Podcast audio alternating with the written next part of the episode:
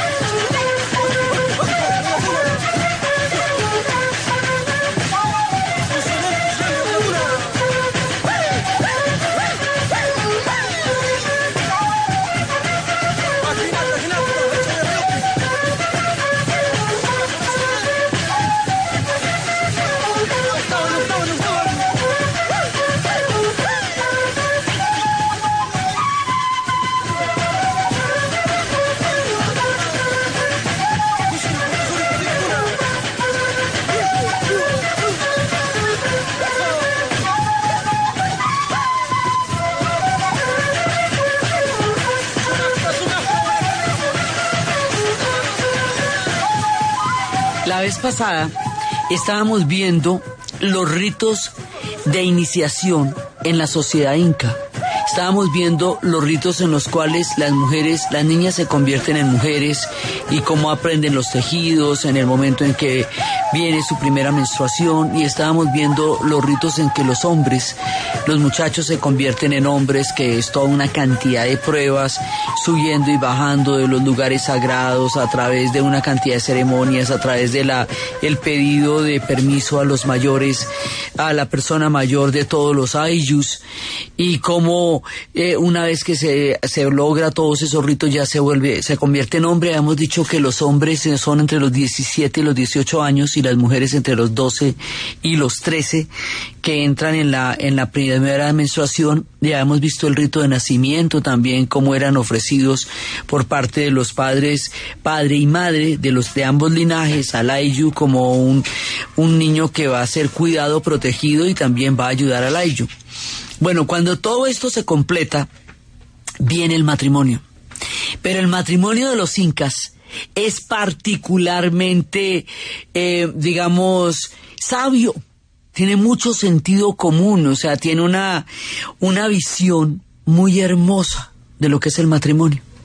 Procedemos a contarlo. Resulta que el matrimonio entre los incas no es un acto, no es una ceremonia como tal, única, para la cual haya una gran preparación, pero que tenga un día, una hora y una fecha que fue donde se completó el matrimonio. El matrimonio para los incas es un proceso.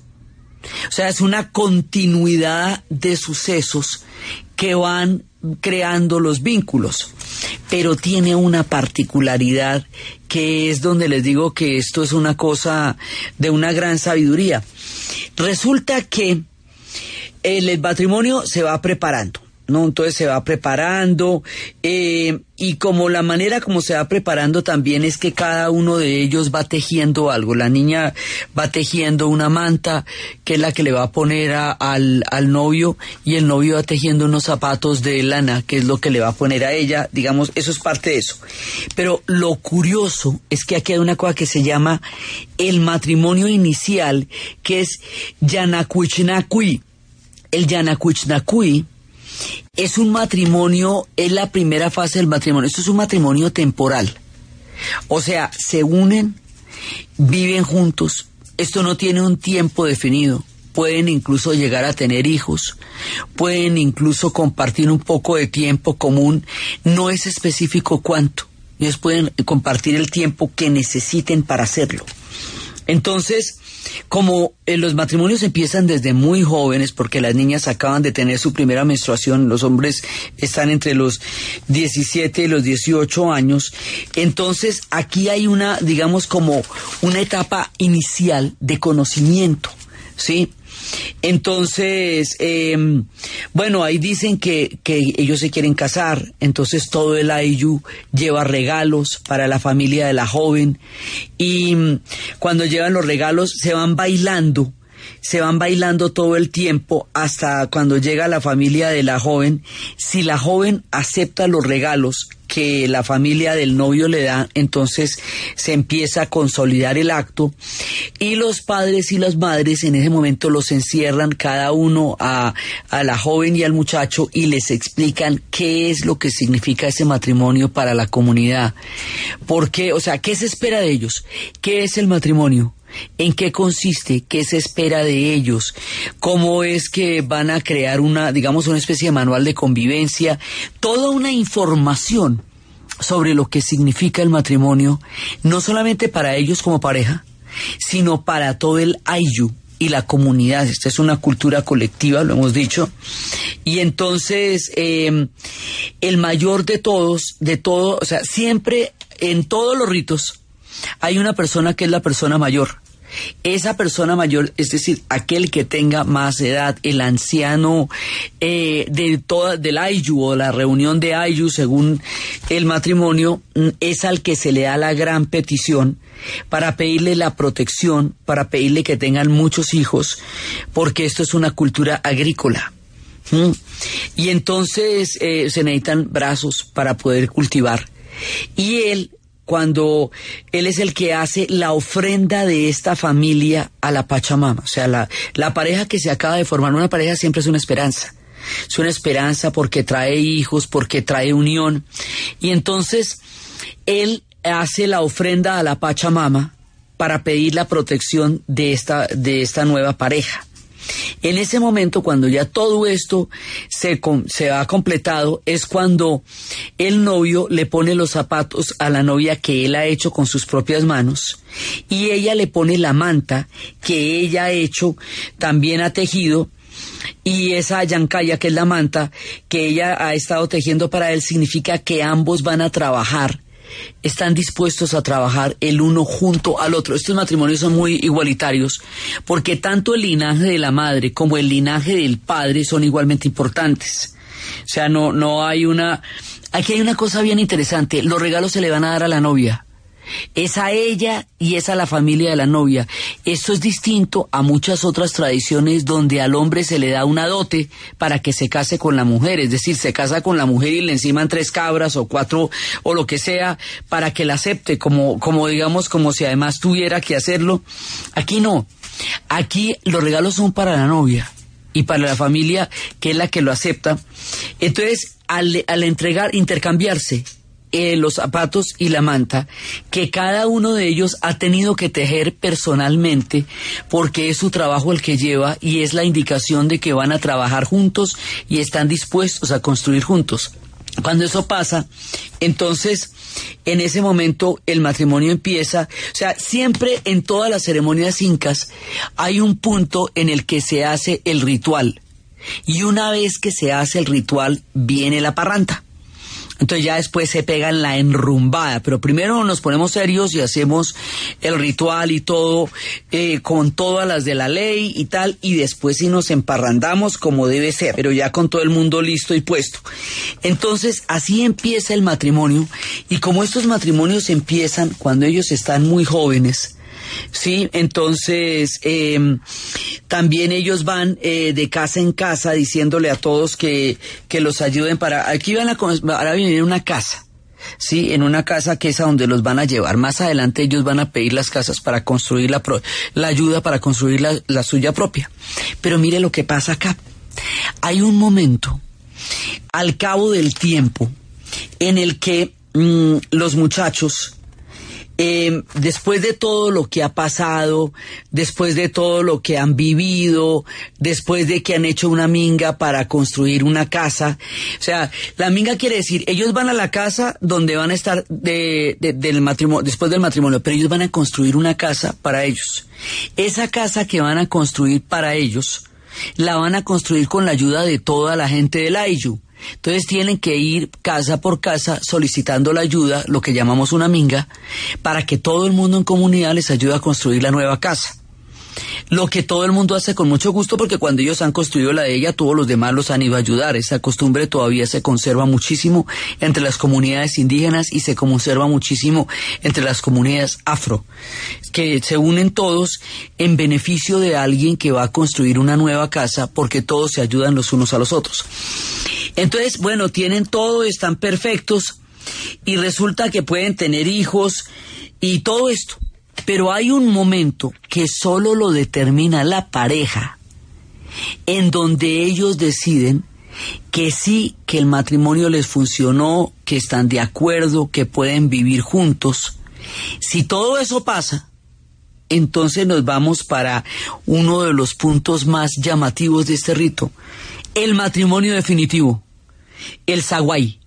Es decir, después de unos años, después de tener hijos, después de tener casa y todo eso, usted dice, sí, este matrimonio es chévere y me le mido.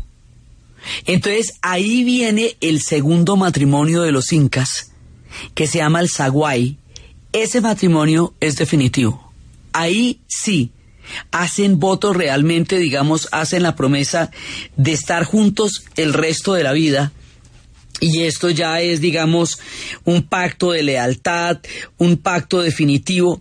Ahora, ¿qué pasa si no se ponen de acuerdo?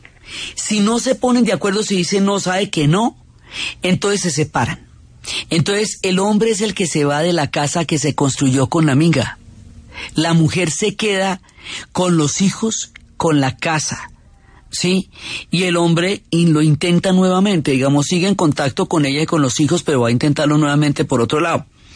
Pero hay una, digamos, ambos están en la condición de poder decidir si ese primer matrimonio lo van a convertir en un matrimonio definitivo o si ese primer matrimonio es todo lo que hubo entre ellos dos.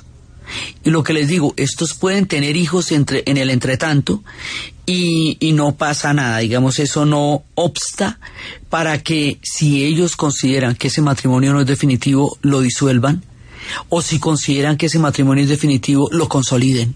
Entonces hay dos tipos de matrimonio, digamos que un ensayo general para ver si las cosas nos salen bien Sí, y si todo salió bien y estamos contentos y nos parece así suficientemente chévere, entonces nos comprometemos de verdad.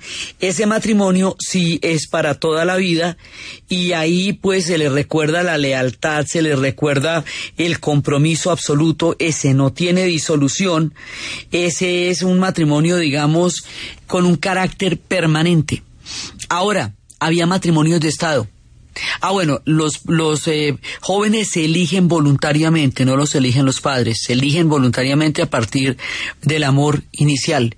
Entonces, de esta manera, además, con, esta, con, con este doble carácter del matrimonio, de una vez allanan las etapas de juventud, en donde la gente está eh, engolosinada, atraída, maravillada, fascinada, y les dan como el tiempo de que la vivan, de que la experimenten, de que la sueñen, y les dan el tiempo para saber si esa atracción original es suficiente para comprometer una vida o no, si se agota en el primer matrimonio o, es lo suficientemente fuerte y sólida para llevarlos a un segundo matrimonio que sea definitivo. Ahí está, digamos, como esa, esa sabiduría en permitir que la vida nos enseñe eh, los secretos del amor y de la convivencia, con la opción de poderlo ratificar o desbaratar si la enseñanza con esa persona llega hasta ahí. Eso, digamos, es una de las cosas bien particulares del mundo inca. Ahora, hay matrimonios de Estado, matrimonios en los que se hermanan. La vez pasada estábamos hablando de cómo ellos se hermanaban con otros pueblos.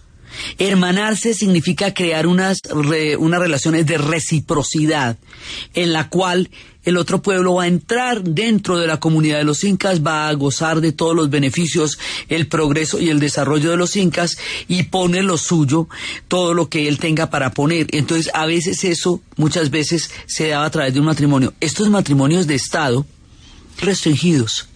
¿Por qué? Porque el que se casa en esas condiciones tiene los mismos derechos que la casa matriz de los incas. Entonces, eh, ¿lo hacen? Sí, pero es una cosa que lo piensan bien porque es emparentar una tribu con los linajes reales. Eso hay que pensarlo bastante bien. Lo hacen, pero, pero se toman su tiempo para hacerlo. Y de esa manera también hay una, una, una relación de hermandad y de reciprocidad, pero además lo hacen por otra cosa, para que haya diversidad genética. Porque si solamente se casaran entre ellos, habría problemas con los descendientes. Digamos, ellos ya tienen la idea, como diría García Márquez en Cien años de soledad de los cola de puerco, o sea, de una u otra manera saben que las endogamias no fortalecen el clan, entonces estos matrimonios de hermandad no solamente consolidan uniones eh, equitativas y poderosas con otros pueblos, sino que también garantizan la diversidad en, entre su propia gente. Y como les digo, esto es muy delicado, no es una cosa que hicieran a la ligera, porque las implicaciones son, pueden llegar a ser dinásticas en un momento dado, pueden llegar a ser eh, muy importantes a nivel de la Casa Real. Pero con estas características, con este darle a la vida la oportunidad de que nos enseñe la sabiduría del amor, se casan los incas en los tiempos de la juventud y en los tiempos de la madurez.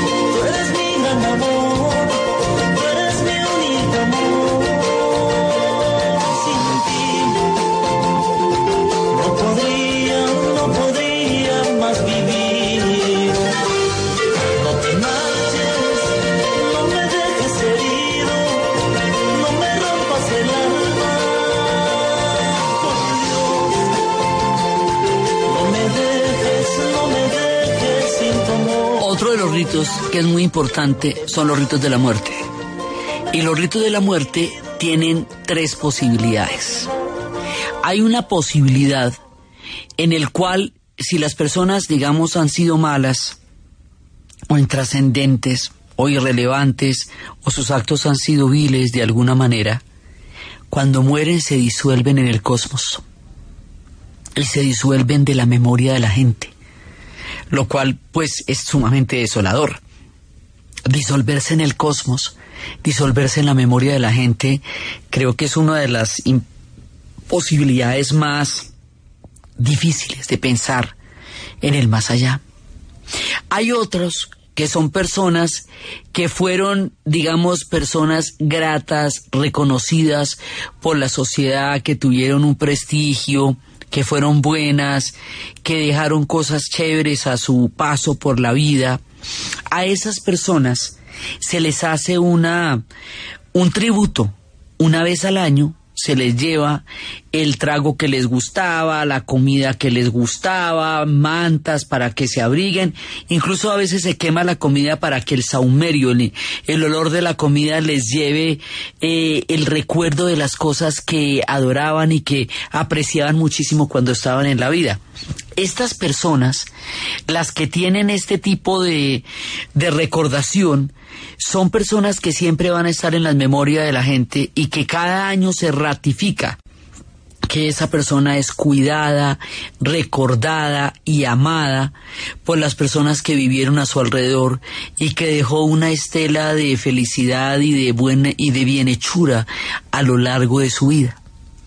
Pero hay otros personajes que son más tesos todavía, aquellos que acumularon tal cantidad de sabiduría, tal cantidad de conocimiento, tal cantidad de aportes a la vida de la comunidad, que cuando ellos se mueren van a integrar parte de lo sagrado, van a la Pachamama, O sea, todo el mundo muere y va para el cosmos.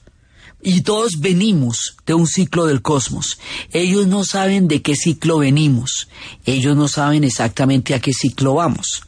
Pero saben que no hay una verdadera muerte en el sentido en que todo el mundo va a, regresar de donde viene, que es del cosmos, que es de la Pachamama.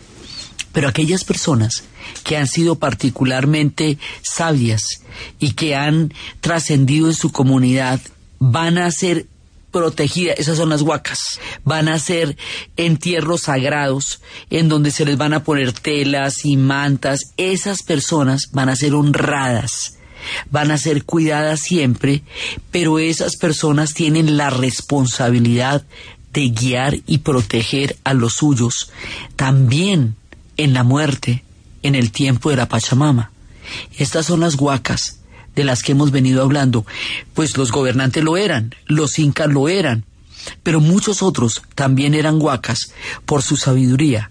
Y aquí, en este punto de la trascendencia entre la vida y la muerte, nos vamos para la pausa comercial.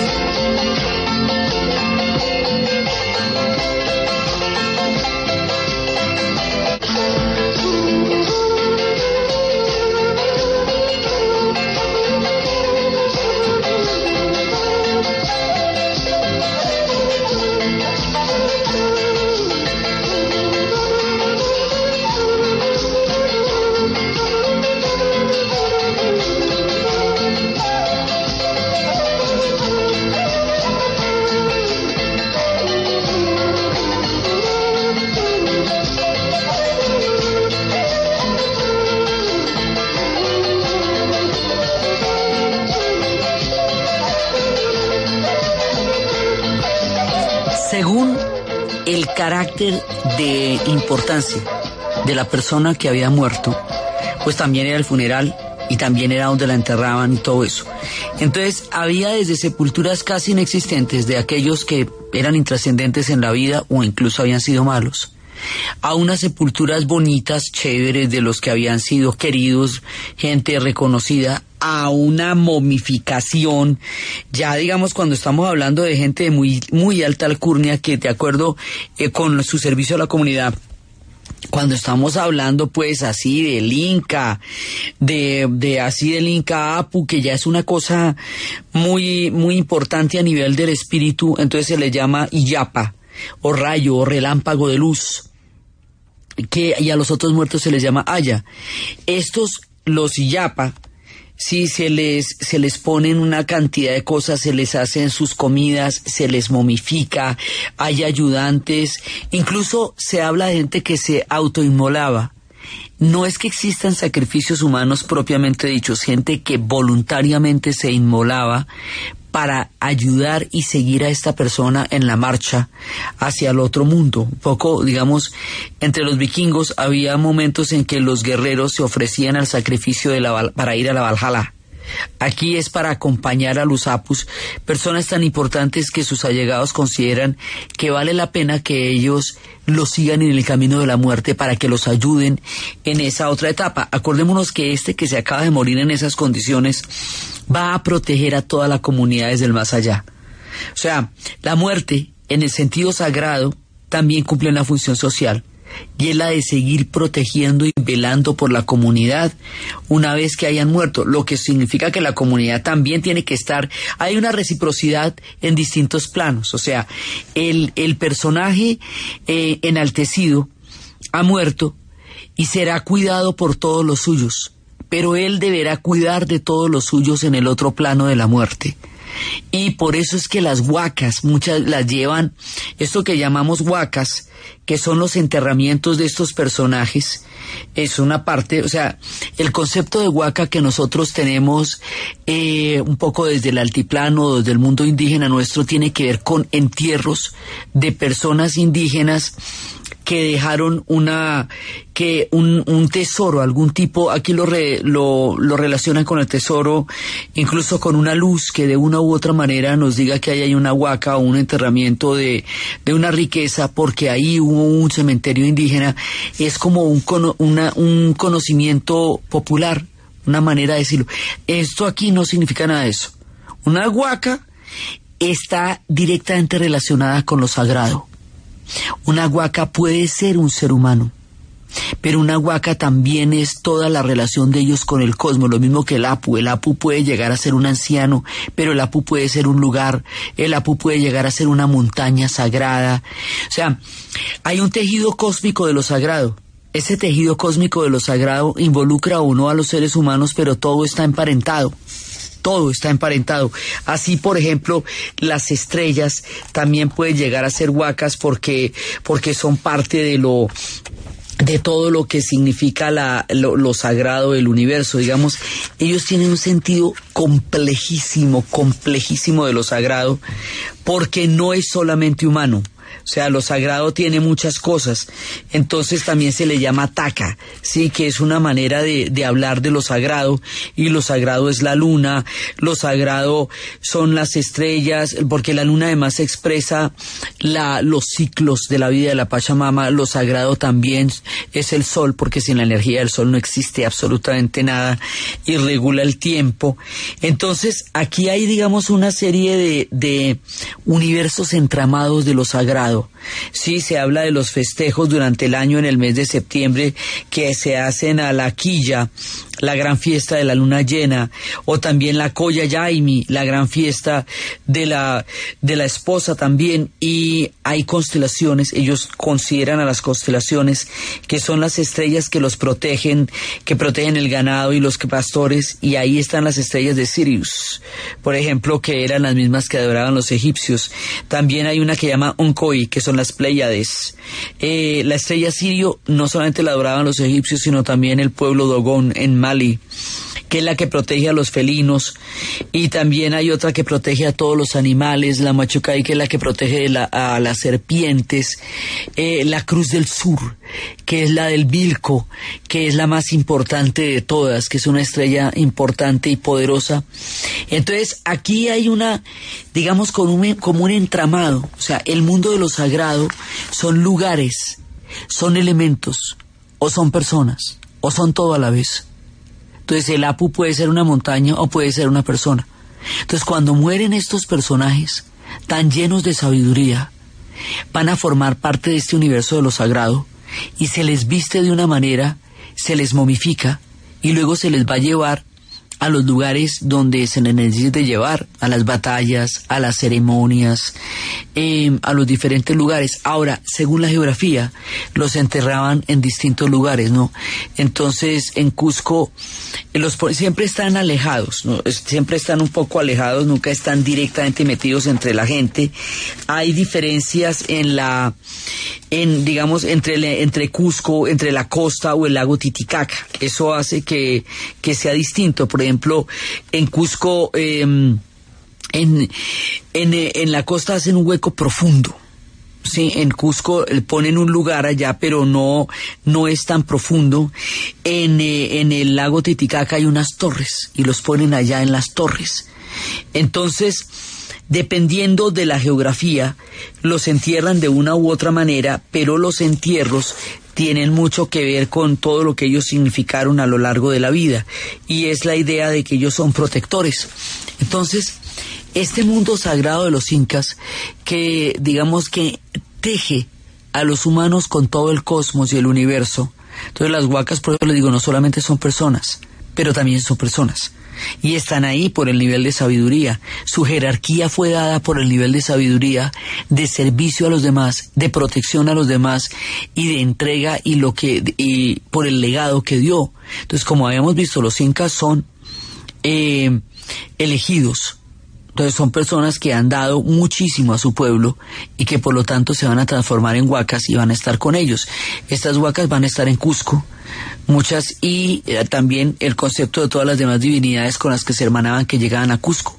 Ellos tenían un conocimiento de las estrellas, como estamos viendo, muy grande y conocían un pocotón de estrellas que, que después los astrónomos van a verificar y conocían las mismas estrellas que conocían los egipcios, conocían las mismas estrellas que conocían los griegos, también conocían los ciclos de la luna y conocían los ciclos del sol, eran pueblos astrónomos, probablemente no tuvieran la complejidad, pues digamos, de los calendarios mayas, pero también tienen un conteo del tiempo que después vamos a ver cómo es y que es también bastante elaborado. Entonces, resulta que en este tipo de enterramientos ya eh, hemos terminado los ritos de iniciación. O sea, ¿qué pasa cuando nacen? ¿Qué pasa cuando se hacen hombres? ¿Qué pasa cuando se hacen mujeres?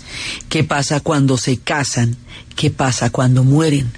Sí que los actos están, digamos, eh, intrínsecamente determinados con el tipo de muerte que tú vas a tener al final, porque es por tu relación con tu comunidad, por tu sabiduría y por tu conocimiento que van a ir a un u otro lugar una vez que mueras y por supuesto el de los grandes incas estaba de una vez garantizado. Con esto ellos tenían el ciclo de la vida y de la muerte y todo el tema del trabajo, de la protección, cuando ellos entraban en contacto con otros pueblos, les ofrecían la protección y les ofrecían el conocimiento y el nivel de desarrollo que tenían tan grande y el pueblo a su vez les daba sus alimentos. El trabajo era comunitario, los ayus hacían que el trabajo fuera comunitario. Entonces, ellos van a tener un sentido del trabajo, de la vida y de la comunidad. Un poco en el sentido de los egipcios, en el que todo tiene un carácter sagrado, todo se va a hacer para la Pachamama, pero todo se hace a nivel comunitario, así como los egipcios durante el tiempo que crecía el Nilo se dedicaban a construir los grandes monumentos para los dioses y para la inmortalidad. Si los incas construyen los grandes monumentos y los caminos, y los egipcios cuando bajaba el río cultivaban con el limo del Nilo. Acá lo que hacen los incas es entender todos los diferentes pisos térmicos de los que está compuesta la riqueza del Perú y aprovechar cada uno de los alimentos según los ciclos. Entonces ellos conocían las estrellas, tenían los ciclos de los alimentos claramente definidos, ellos sí eran capaces de entender el fenómeno del niño. El fenómeno del niño que nos está tocando ahora es tan antiguo que los incas lo tienen registrado en toda su relación cósmica.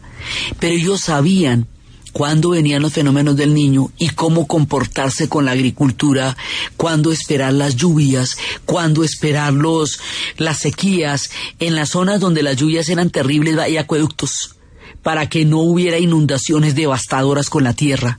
Ellos podían prever las inundaciones del fenómeno del niño porque es un ciclo con el que ellos han convivido durante milenios. Va a tocar que nos acostumbremos a que esto es muy antiguo y que cada tanto venga y que podamos también asimilarnos y entender su ciclo como lo entendieron los incas a lo largo de toda su historia. Los incas hubieran podido ser tan inmortales como los egipcios, porque tenían un sistema muy eh, sólido, cimentado y unas muy buenas relaciones con todos los pueblos que formaron parte de su imperio en términos generales. Pero los egipcios duraron 27 siglos sin que nadie se metiera por allá a molestarles la vida. Estaban lejos de todo, por el desierto, por ahí tuvieron unas escaramuzas con los pueblos del mar, los ixos, pero el resto no más. Mientras que los incas, que iban haciendo una construcción tan absolutamente majestuosa, se van a encontrar con los españoles y los españoles van a acabar con el imperio.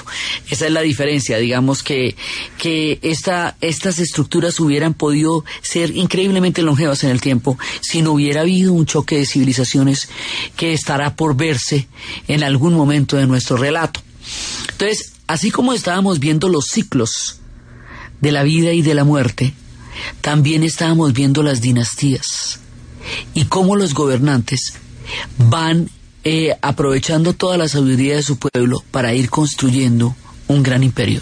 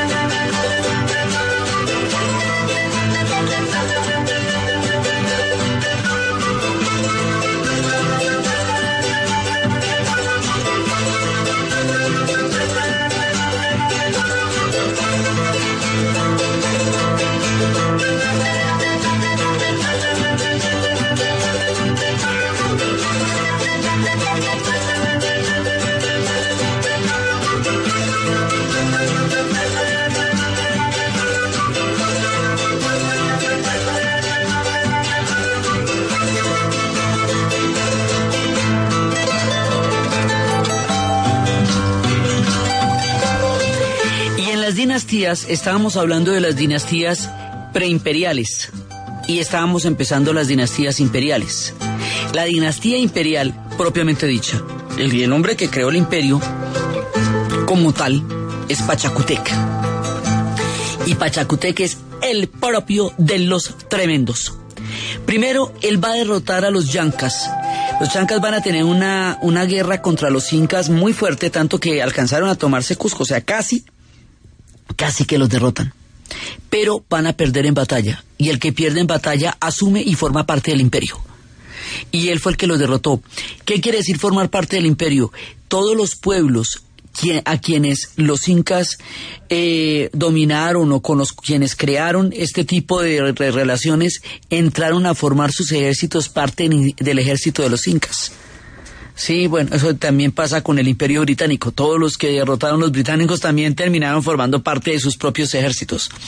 Entonces, los chancas son derrotados y al ser derrotados los chancas, que a la hora del té eran la amenaza más grande que este pueblo había tenido hasta cuando vaya a enfrentarse con los españoles más adelante, ellos, eh, eso le va a dar a Pachacutec, digamos, como toda la, la, posibilidad de seguir construyendo un imperio, porque si no, pues el tema se hubiera, habido, se hubiera vuelto con los chancas.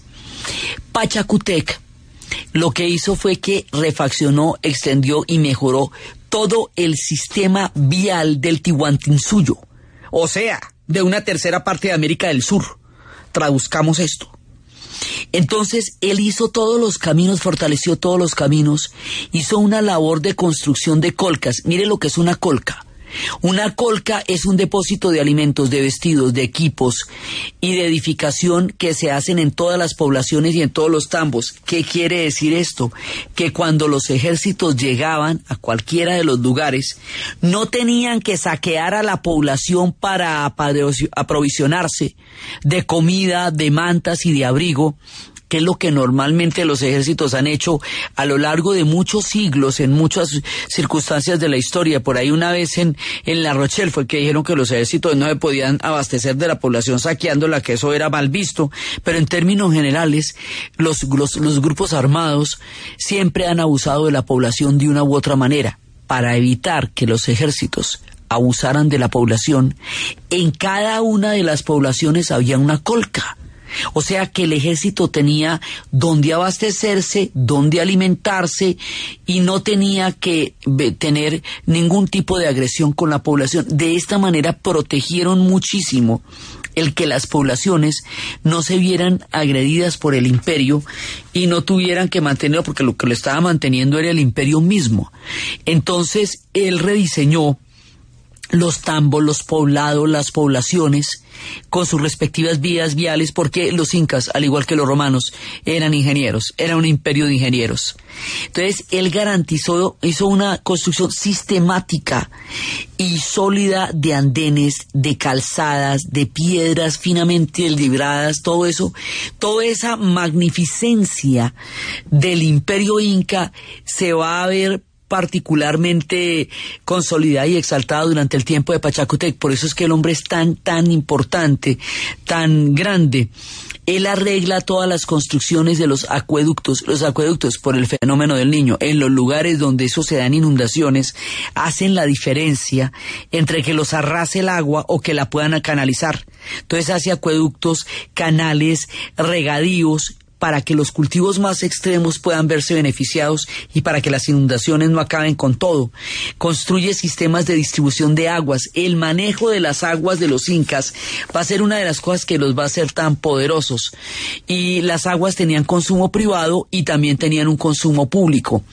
Él va a establecer un sistema educativo basado en los ayahuillis nosotros no conocemos todavía esta escritura, no conocemos cómo hacían eso, pero él sí tenía un sistema educativo viante y empiezan a resolver los pasos de los caminos y de las poblaciones y tenían un sentido de, convivencia con el medio ambiente, pues hoy lo llamaríamos sumamente ecológico, pero es que la Pachamama era la diosa de todo, era lo sagrado, entonces se relacionan con lo sagrado pues de una manera espiritual y también práctica y construye lugares sagrados para mantener el respeto a todas las huacas locales de cada pueblo y de cada etnia. Es decir, estos personajes que tenían estos enterramientos o estos símbolos de lo sagrado, que habíamos visto que muchas veces los principales estaban en Cusco para mantener una relación con lo sagrado de los otros pueblos, por un lado, pero también para mantenerlos un poco sobre su, su dominación, él tiene un respeto profundo por las huacas de todos los pueblos y de todas las comunidades del imperio inca. Y él es el que le digo que va a realizar un sistema de intercomunicación en los campos del conocimiento y de, las, lo que, las nuevas tecnologías, digamos, lo que eran los nuevos hallazgos para ellos, eh, de manera que el progreso o digamos eh, la acumulación de conocimiento la manera como ellos encontraran eh, nuevas formas de conocer y mejorar su mundo, digámoslo así, para no meternos en categorías tan contemporáneas. Todo eso va a hacer que ese conocimiento se conozca en todas partes. O sea, hay educación, hay conocimiento, hay agua, hay comida, hay caminos y hay un fuerte camino administrativo. Hay cosas que dicen, dicen que hasta organización o que hasta hizo expediciones a la Polinesia, eso lo dicen. Por ahí, digamos, son como parte de las cosas que se dicen. Entonces lo que él hizo fue renovar las condiciones materiales, solidificar las condiciones sociales. Él lo que hizo fue respetar las cosmovisiones y fortalecerlas en todo el Tihuantín suyo. Entonces, eso va a hacer que su reinado sea un reinado de profundo esplendor y de maravilla. Y después de él va a venir Tupac, Sí, esos son los, los dos más grandes. Sí, eh, eh, Tupac, el Inca Tupac. Estos dos personajes van a representar el florecimiento, el esplendor del imperio inca, el máximo de todos los soles, lo que va a ser Pachacutec y Tupac Inca Yupanqui, del que vamos a hablar en el siguiente programa. Esto sucede 50 o 60 años antes de la llegada de los españoles. Es cuando está floreciendo en todo su esplendor el sol de la sabiduría del pueblo de los incas. Entonces, desde los espacios de las huacas, de los matrimonios, del sentido común que le permite a la pareja experimentar las diversas edades del amor para poderse comprometer con él, desde los espacios de los grandes caminos, de las huacas, de la construcción de Machu Picchu, que después vamos a ver que fue uno de los logros de Pachacútec también, desde Cusco, la capital fortalecida por él en esta saga de construcción del imperio y el fortalecimiento de los lazos entre el cosmos, la sociedad y los pueblos incas en la narración de Uribe, en la producción Jesse Rodríguez y para ustedes feliz fin de semana.